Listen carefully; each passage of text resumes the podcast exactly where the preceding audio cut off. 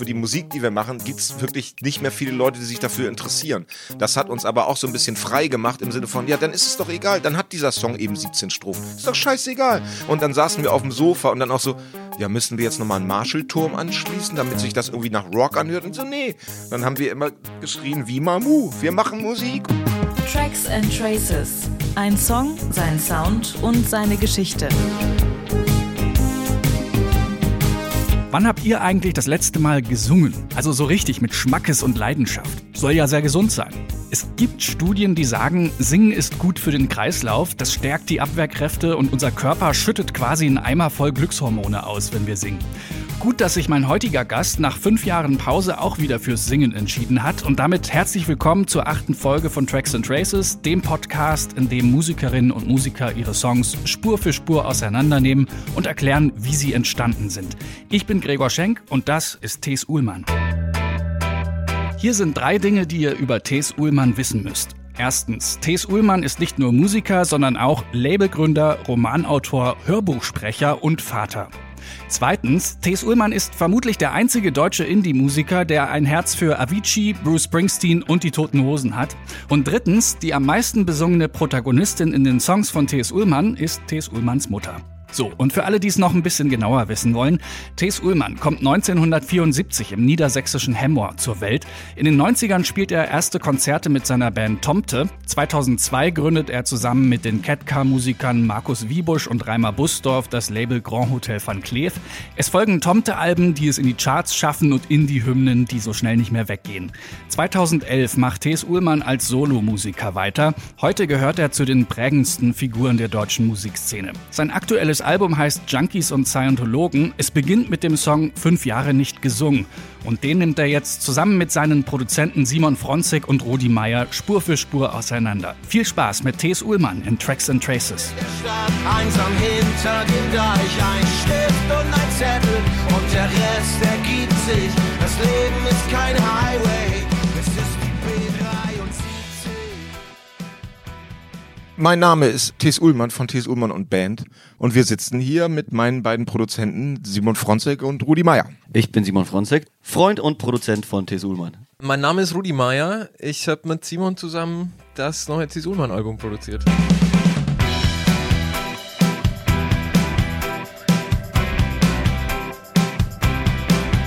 Ich habe sechs, sieben acht, neun Songs komponiert und dann ist mir einfach irgendwann aufgefallen, dass ich die Texte total schlecht finde. Keine Thematik drin, sinnlose Analogien zu Sachen, die mich nicht interessieren, Liebeslieder für Leute, die es nicht gibt. Einfach blöd. Es ist nicht schlimm, dass es nicht geklappt hat, aber so ist es einfach. Das ganze Ding habe ich einfach abgebrochen. Das war nicht witzig. Also ich habe ja auch meine eigene Plattenfirma Grand Hotel Cleef und die wichtigsten Bands darauf sind eben Ketka und ich. Und wenn ich mich dann entscheide und sage, von wegen so, die Platte dauert noch zwei Jahre, dann ist es für alle nicht besonders witzig, ehrlich gesagt.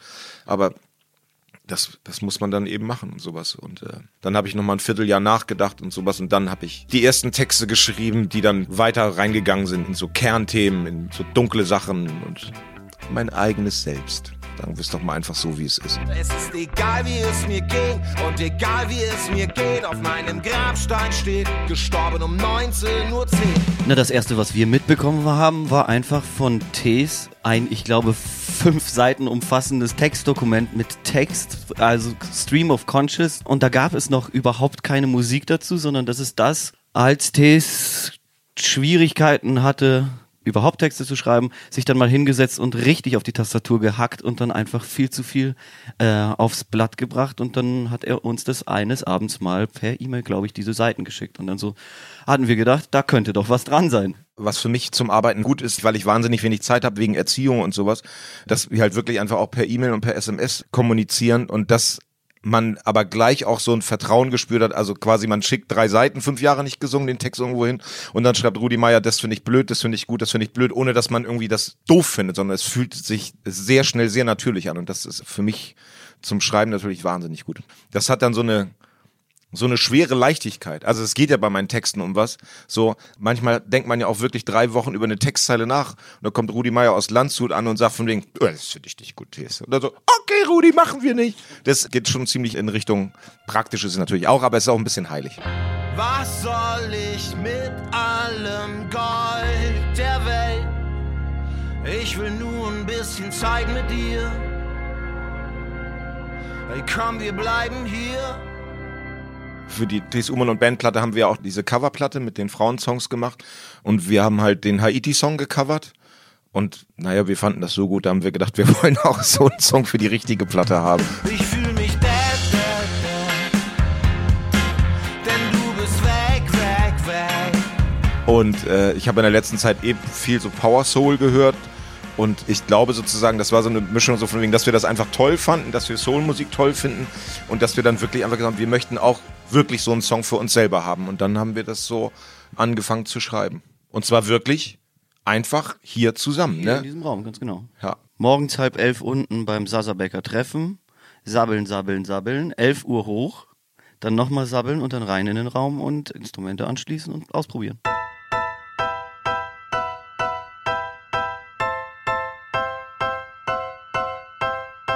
Glaube, das war eine Gitarre erst, oder? Ich glaube, das war eine Tees-Gitarre, dieses Tipp, Tipp, Tipp, Tipp, Tipp, Tipp, Tipp, Tipp. Und dann haben wir das mit Piano gedoppelt und dann. Ursprünglich war es einfach irgendwie ein Geschraddel von Tees auf der Gitarre. Habe ich alles aus Angst verdrängt, weil ich immer Angst hatte, dass irgendwas nicht klappt. Und wenn, wenn irgendwas noch mehr nicht geklappt hätte, ich glaube, dann wäre ich einfach zerbrochen.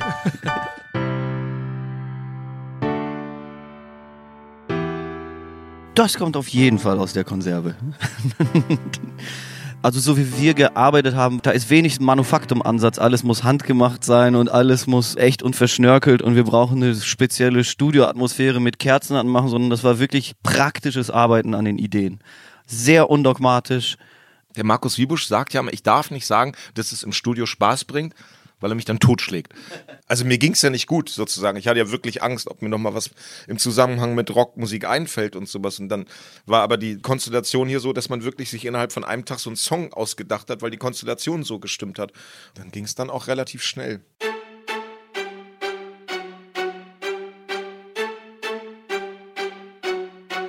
die muss dahin. Die Geige muss dahin und dann eben auch nicht so, ja, dann holen wir uns jetzt nochmal einen richtigen Geiger oder eine richtige Bratschistin, sondern von so, Mann, scheiß der Hund drauf, wir lassen das jetzt einfach so. Weil man wollte es auch nicht eins zu eins nachstellen, von wegen so, wir ziehen jetzt schwarze Anzüge an mit einem gestärkten weißen Kragen, sondern von wegen so, wir lieben Soul-Musik, aber irgendwie so, sich das jetzt so anzueignen, das so klingen zu lassen, als wären wir so Soul Brothers, so, das wäre dann zu doll klauen. Und so ist es halt so, jeder merkt, dass das das sein soll, aber es kommt eben einfach auch von uns dreien so.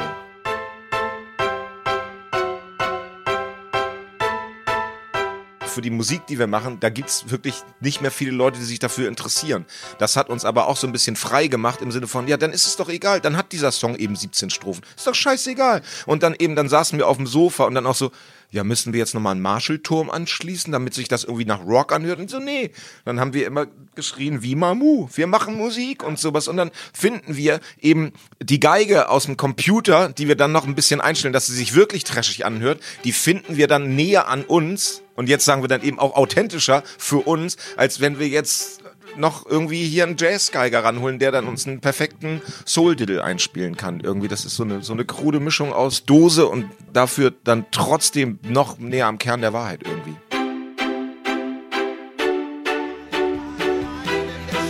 Einsam hinter dem Deich, ein Stift und ein Zettel und der Rest ergibt sich. Das Leben ist kein Highway,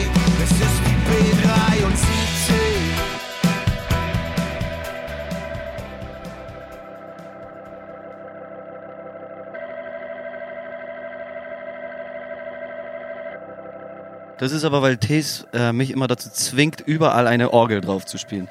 Tees kann es nicht genug Orgeln auf der ganzen Welt geben. Ähm, ich habe sie nur unter Protest da eingespielt. Aber ich, ich finde die inzwischen auch sehr, sehr toll. Also wenn wir Orgeln machen, dann verzerren wir die schon tatsächlich sehr, sehr gerne. Was sagst du immer? Sie muss fauchen. Die muss fauchen. Sie muss fauchen. Die Orgel muss fauchen.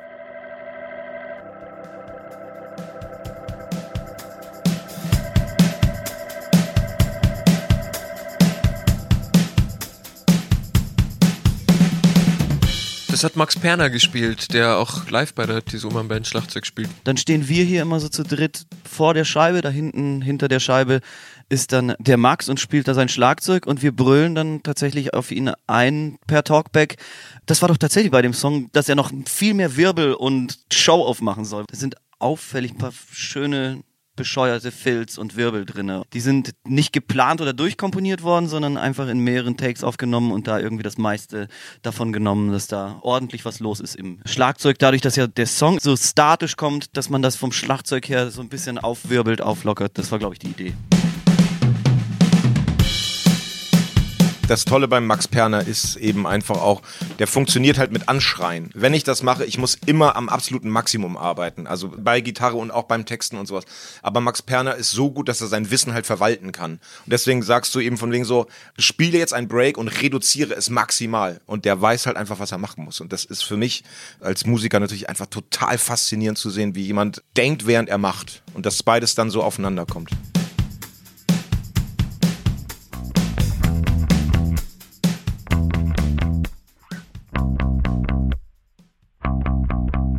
Wer hat denn den gespielt? Hast Ich du glaube, das? ich, das Tees? ich glaube, ich. Ich glaube, das Riff ist von Tes, dieses Bam. Das ist von mir? Ich glaube, das ist von dir. Ja, ist ja schön, dass man sich nicht mehr dran erinnert. Relativ simples Setup, das ging einfach per Kabel direkt DI über irgendwelche APIs und so ein LA2er, so ein Kompressor, geht das rein in den Computer, aber das, was das Knackige ausmacht, ist, also für richtige Nerds da draußen, ist so eine Parallelverzerrung von irgendeinem Waves-Verzerrer, dass man sozusagen ein Stück des Signals abgreift und es in eine ganz harte Verzerrung reinschickt. Das ist dieses Knackige. Dass es nicht irgendwie nur so warm und weich ist, sondern es ist immer so klick, klick, klick, klick. Dadurch hört man die Anschläge, die Attacks immer ganz gut. Die kommen dann immer so raus. Denn die Bassfläche kann jeder und macht jeder zurzeit, aber den einzelnen Ton, Den das Knack. machen nur noch wir. Wir respektieren den Knack. Wir respektieren den Knack. Der Hosenhobel. Der Hosenhobel ist halt einfach die abgedämpfte Gitarre mit der, wie heißt der Bereich von der Hand? Handballen. Hand- Handballen. Handballen abgestoppt auf der Brücke. Gemutete Achtelgitarre auf einer verzerrten E-Gitarre. Ja, ich war jetzt nochmal bei der Aufnahme zum Tote Hosen Unplugged Album in der Tonhalle in Düsseldorf. Machen die den Hobel auch unplugged? Die machen den Hobel auch unplugged in einer unfassbaren Geschwindigkeit. Also ich habe mir mal Mühe gegeben, auch einfach, oder mal gucken, wie schnell kannst du Tees und sowas, ne? Ich kann es noch nicht mal halb so schnell. Also ich liebe den Hosenhobel. Das bringt immer so eine Dringlichkeit in so ein Lied rein. Das macht das Lied gefühlt immer ein bisschen schneller und ein bisschen doller. Und deswegen gefällt mir das sehr gut. Haben wir eigentlich den Begriff Hosenhobel entwickelt? Nee, der, ich Das glaube, ist, der, glaube ich, wirklich Wirklich? kulturell kanonisiert. Ich glaube, das sagen viele Leute. Ich Wirklich? glaube, das ist echt ein Begriff irgendwie. Rudi, da setzen wir uns mal einen fetten Wikipedia-Artikel. Musiklexikon, Musiklexikon. Unser Haar wie Hosenhobel. Ich glaube, du bist die Viertelgitarre in dem Fall, ne? Das dip, dip, dip, Die Ursprungsgitarre sozusagen. Die Ursprungsgitarre. Also sowas kann natürlich nur jemand spielen, der auch schon Schönheit der Chance komponiert hat. Das muss man natürlich sagen. All der Krach und Schmutz und Staub, all die Menschen in meinen Armen. Das habe ich von der Pike auf gelernt. Das Durchvierteln, das ist also quasi The Clash. Dann kommt der Hosenhobel, danach komme eigentlich sofort ich. Muss man sagen.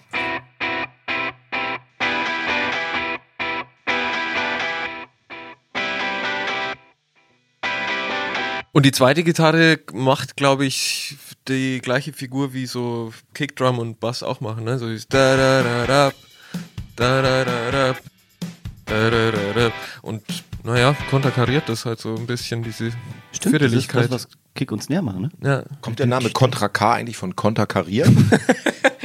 ich glaube ja. Was lustig ist, ist, dass nachher alle gesagt haben, der Anfang klingt wie Cold as Ice und wirklich drei Leute panisch gegoogelt haben, wie klingt denn Cold as Ice? Oh fuck!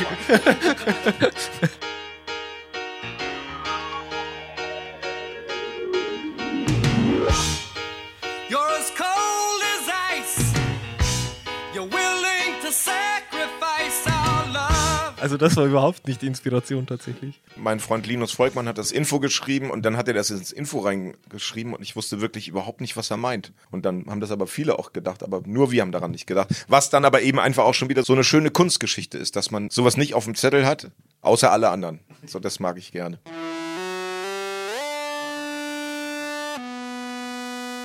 Die Gitarre, die auf den Refrain hinleitet, dieses da, da, da, di, da, das ist dann Rudi Meyer in Excellence, wo ich dann Also sowas würde mir nie einfallen. Und natürlich lehnt man sowas erstmal ab, sozusagen, weil man es noch nie gehört hat, sozusagen. Das ist irgendwie so, ja, ess mal Sushi. Und ich so, kalter Fisch esse ich nicht. oh Gott, wie ernst ich das gerade gemeint habe. Sagen Mütter in Japan, Kinder kommt rein, das Sushi wird warm. So, das ist eine Melodie, die mir niemals einfallen würde. Dann denkt man erst so, das, hä, das passt doch nicht zu mir, das ist doch komisch. Und dann muss man sich das mal eben einfach wegbeißen und sagen, so, wenn es äh, von Rudi Meier kommt, vielleicht ist da eine Wertigkeit drin. Und jetzt ist es mit das Schönste beim Song, wenn man das auf der Bühne spielt einfach. Menschen wie du bleiben besser allein. Dann haben wir die Melodie einfach wirklich so geschichtet, weil da irgendwie so auch die Idee kam, hier so ein bisschen Streicher, da noch Gesang drüber, Fassgitarre, Glocken. Ich glaube, wir hatten da auch eine größenwahnsinnige Idee von dieser ähm, berühmten Race for the Prize von den Flaming Lips Melodien.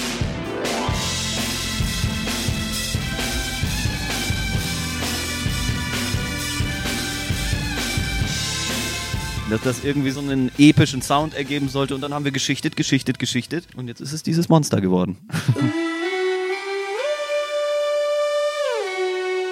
Wir haben den Text so gut wie es geht eingesungen mit wahnsinnig vielen Schnitten. Und das hat mir eigentlich schon gereicht, weil ich das so gerne dann auch in der Küche gehört habe.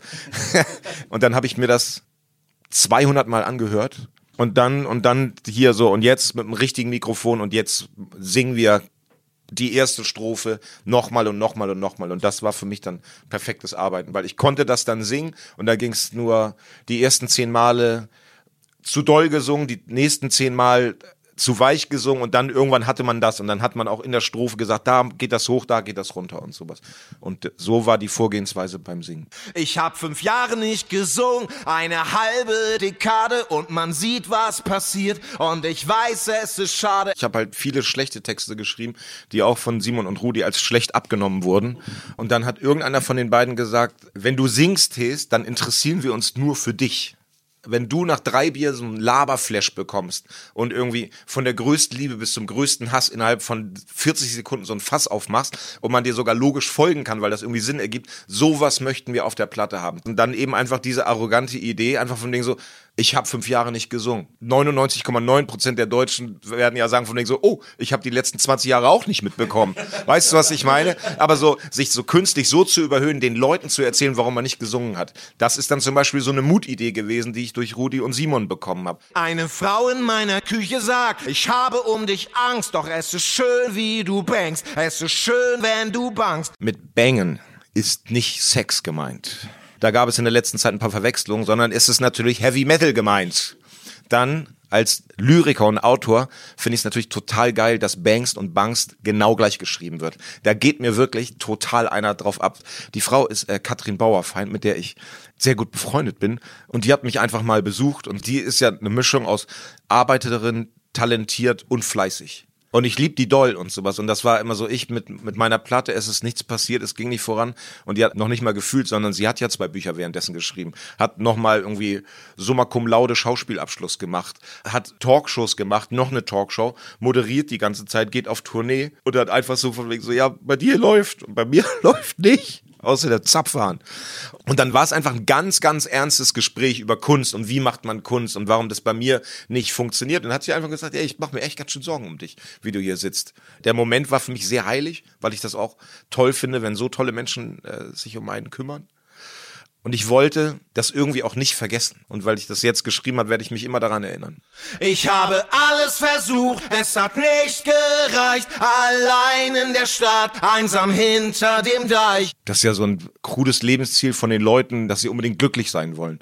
Und äh, ich habe das für mich aufgegeben, weil ich finde, Glück ist auch so ein absurder Wert meiner Meinung nach treibt es Leute eher ins Unglück, wenn sie versuchen glücklich zu sein und einfach so von Dingen. In der Stadt bin ich unzufrieden, auf dem Dorf ist natürlich auch nicht die Stadt und sowas und dann habe ich gedacht, das ist vielleicht auch mal ganz schönes zu singen, von wegen hat nicht gereicht. Ist egal. Ein Stift und ein Zettel und der Rest ergibt sich. Das Leben ist kein Highway, es ist die B73. Jan Plewka wurde mal gefragt, warum er auf Deutsch singt und nicht auf Englisch. Heutzutage ist es eine lustige Frage, aber früher war das eine Frage. Und dann hat er als Antwort einfach gesagt, äh, eine Autobahn ist kein Highway. Also die Antwort ist nun wirklich pures Gold. Der Satz hat mich nie verlassen Und dann ist es eben einfach, was ich vorhin meinte, so von wegen so, oh, ich lieb mein Leben so doll und voll geil. So eine Instagram-Haftigkeit der Dinge, dass wirklich so der letzte Schrott noch emotional überhöht wird. Ich finde das total gut, ein normales Leben zu führen. Und die B73 ist die Definition einer normalen Straße und eben kein Highway. Meiner Mutter geht es gut, wahrscheinlich besser als mir. Auf einem alten Weihnachtsfoto sind wir noch zu viert. Bei mir ist der künstlerische Ansatz, die meisten Menschen haben Familie und deswegen kann man auch gerne über Familie singen, weil ich finde, dass so Kunst auch einfach funktioniert. Meine Mutter hat damit abgeschlossen, dass sie halt auftaucht. so, aber ich finde das, aber so eben, ne, wir sind strukturelle Punks. Ich finde, die Bilder stimmen halt einfach und äh, dass die erste Zeile auf einem alten Weihnachtsfoto sind wir noch zu viert, das ist halt schwierig in einem Alter zu sein, wo enge Freunde und Familienmitglieder, vor allem wenn sie älter sind, wenn die so langsam einfach, also sie faden ja wirklich aus. So, sie sind ja nicht da, sondern sie faden aus. Und natürlich ist dann das Bild mit äh, so Weihnachtsfotos, wo man so depressiv nebeneinander sitzt und weil man hofft, dass die Tage zu Ende sind und ich jetzt Weihnachten sehr, sehr liebe, da ist das Bild total nah und das ist dann, vielleicht verstehen das dann auch andere, wenn ich darüber singe. Lass uns noch einmal zusammenschreien. Menschen wie ich bleiben besser allein. Ich bin nur noch da für meine Tochter, meine Mutter und Menschen, die ich liebe, aber das ist so dieses, es ist davon auszugehen, dass es Menschen gibt, die nicht dafür vorgesehen sind, in ein wunderschönes Familienleben abzudriften und dann Ringel rein, um einen Apfelbaum zu tanzen. Ich finde es toll, wenn andere das machen. Ich tanze manchmal selber gerne mit im Kreis drumherum, im Sinne von, ich habe ganz viele Freunde, die ganz tolle Familien haben, aber äh, das ist so ein geiler Rock'n'Roll-Satz, Menschen ich bleiben besser alleine. Da ist eine Dunkelheit in mir, die zerbricht andere Menschen innerhalb von Tagen. Deswegen so einfach mal so, damit man es auch mal gehört hat. Ich erinnere mich an alles, sogar noch an den Krieg. Der Deutsche ist erst zufrieden, wenn jemand am Boden liegt. Und dann lobt er sich selbst und tritt noch mal rein, fühlt sich moralisch überlegen, denkt, genau so soll es sein. Ich glaube, das ist auch Internet induziert und ist mit einer rasenden Geschwindigkeit vor sich gegangen, dass die Leute nicht genug bekommen können von ihrer eigenen Moral und Gefühligkeit wenn das Internet zum Beispiel daraus bestehen würde, von wegen so, Mensch Leute, ich habe hier einen ganz interessanten Artikel gelesen. Wenn jemand Zeit hat, liest das doch mal auch. Es könnte sein, dass da ein Funken Wahrheit drin ist. Ist überhaupt nicht vorgesehen. Hier ist der beste Artikel, genauso stimmt, dass alle anderen sind Wichser. Und das ist scheiße. Das ist eine scheiß Einstellung. Und wenn man sich schlau findet, dann ist das dumm, finde ich. Und so ist das gemeint. Der Deutsche ist erst zufrieden, wenn jemand am Boden liegt und sowas so. Dieses Deutsche, sich selbst zu überschätzen und so Weltkriege anzufangen und zu sagen, so, meine Meinung ist geil. Ich bin da total dagegen.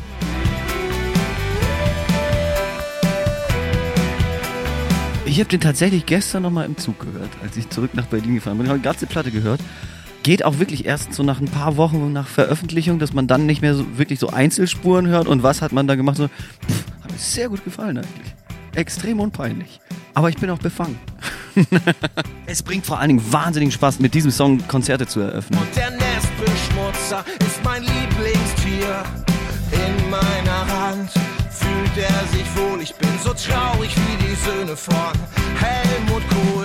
Wir haben es einmal angetestet. Ne? Ich habe die Stimme so ein bisschen runtergezogen. Die Leute singen ja wirklich mit. Ich bin so traurig wie die Söhne von Helmut Kohl.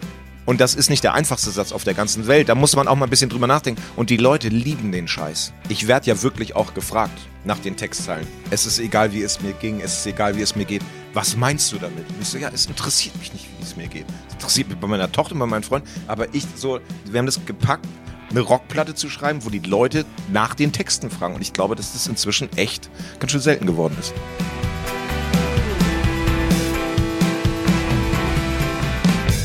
Und hier ist der Song in seiner Gänze. Fünf Jahre nicht gesungen von T.S. Uhlmann.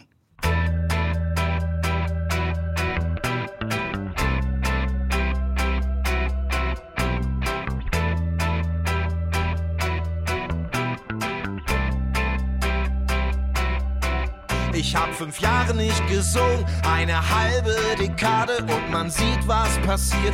Und ich weiß, es ist schade, es ist egal, wie es mir ging und egal, wie es mir geht. Auf meinem Grabstein steht, gestorben um 19.10 Uhr.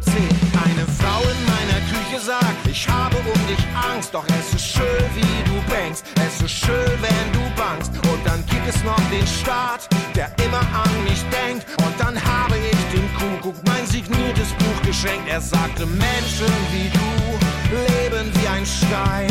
Menschen wie du bleiben besser allein. Ich habe alles versucht, es hat nicht gereicht. Allein in der Stadt, einsam hinter dem Deich. Ein Stift und ein Zettel und der Rest ergibt sich. Das Leben ist kein Highway,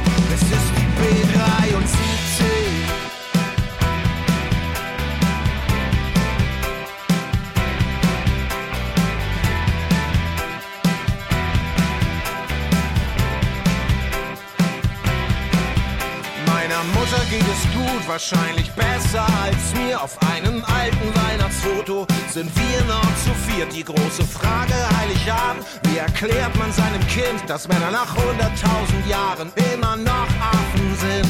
Und dann kam Silvester und mir wurde klar, wenn der Sommer beginnt, stirbt ein weiteres Jahr. Sie meinen achtjährigen Neffen, hier um 0 Uhr ein Bengalo schwenkt, den hab ich ihm zu Weihnachten geschenkt.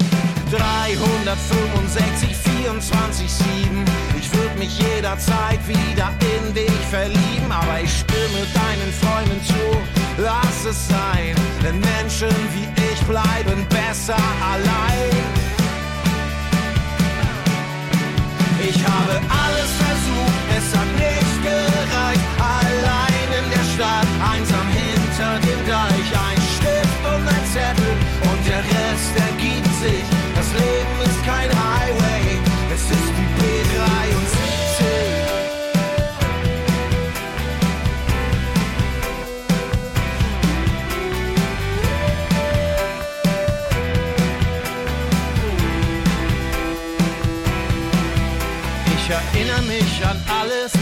noch an den Krieg. Der Deutsche ist erst zufrieden, wenn jemand am Boden liegt. Und dann lobt er sich selbst und tritt noch mal rein, fühlt sich moralisch überlegen, denkt, genau so soll es sein. Hier geht es nicht nach Valhalla, das ist die Bundesstraße 4. Und der Nestbeschmutzer ist mein Lieblingstier.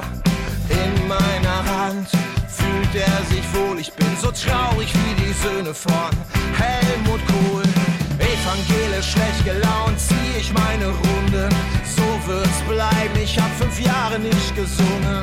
Lass uns noch einmal zusammen schreien. Menschen wie ich bleiben besser allein. Aber ich mag das Gefühl, das mich beschleicht, wenn ich denke, wir hätten uns gereicht. Ich vermiss dich noch immer und ich hoffe, man sieht sich. Das Leben ist kein Highway. Ich habe alles versucht,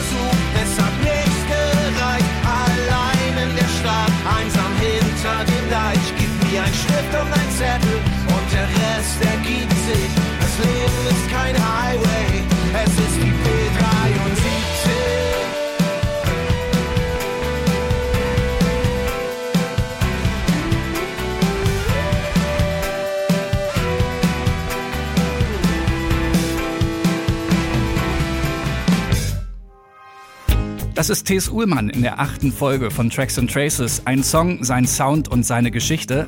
Noch mehr Anekdoten aus der Welt des Songwritings könnt ihr hören, wenn ihr diesen Podcast abonniert mit dem Gerät und der App eurer Wahl. Ihr findet Tracks and Traces überall, wo es Podcasts gibt, zum Beispiel auch auf Spotify. Herzlichen Dank fürs Zuhören. Mein Name ist Gregor Schenk. Bis zum nächsten Mal.